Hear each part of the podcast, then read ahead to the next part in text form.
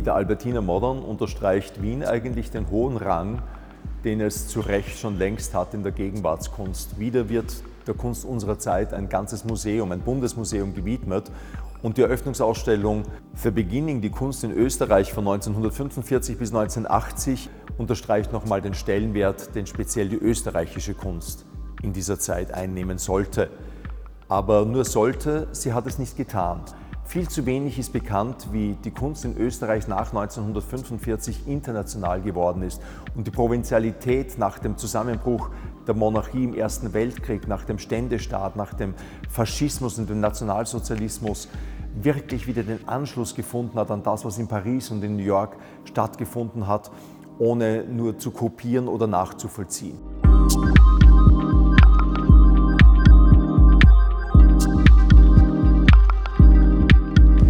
Diese Ausstellung unterstreicht auch letzten Endes den Anspruch der Avantgarden. Es gibt keine Avantgarde im Singular in Österreich nach 1945.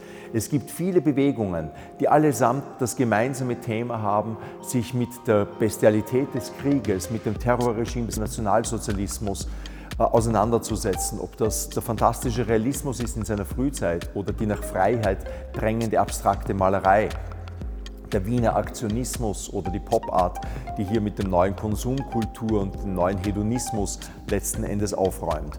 Diese Ausstellung bringt die wichtigsten Werke der wichtigsten Künstler aus dreieinhalb Jahrzehnten. Denn so lange dauert die Stunde Null nach 1945, so lange eint die unterschiedlichen Künstler, Gruppen und Bewegungen das Streben, das Dritte Reich und sein Nachleben in der Zweiten Republik zu überwinden.